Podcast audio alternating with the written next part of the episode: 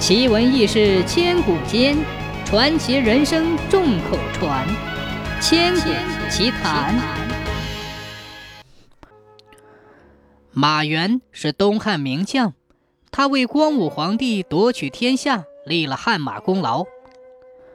东汉建立以后，他又远征交趾，平定南方叛乱。他曾说过这样的话：“大丈夫应该战死沙场，马革裹尸。”一生碌碌无为，最终老死在自家的床上，是没有出息的人生。马援的侄子马岩、马敦都喜欢在背后议论别人，而且结交的都是些轻薄好侠的朋友。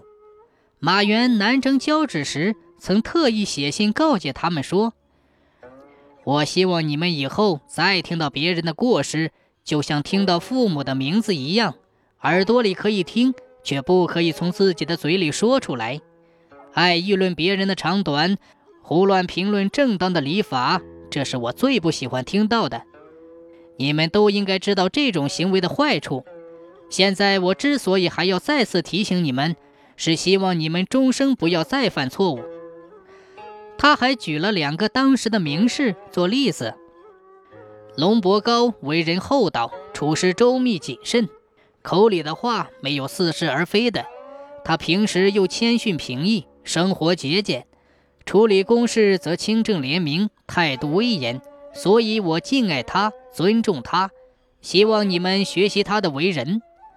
杜季良豪放有侠义心肠，忧别人之忧，乐别人之乐，对各种人他都能一视同仁。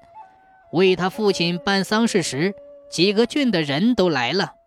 虽然我敬爱他、尊敬他，却不希望你们学习他。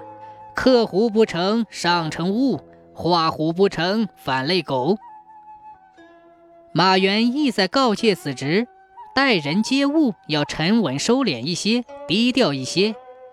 龙伯高是个厚重少言的人，学习这样的人准错不了。杜季良为人侠义洒脱。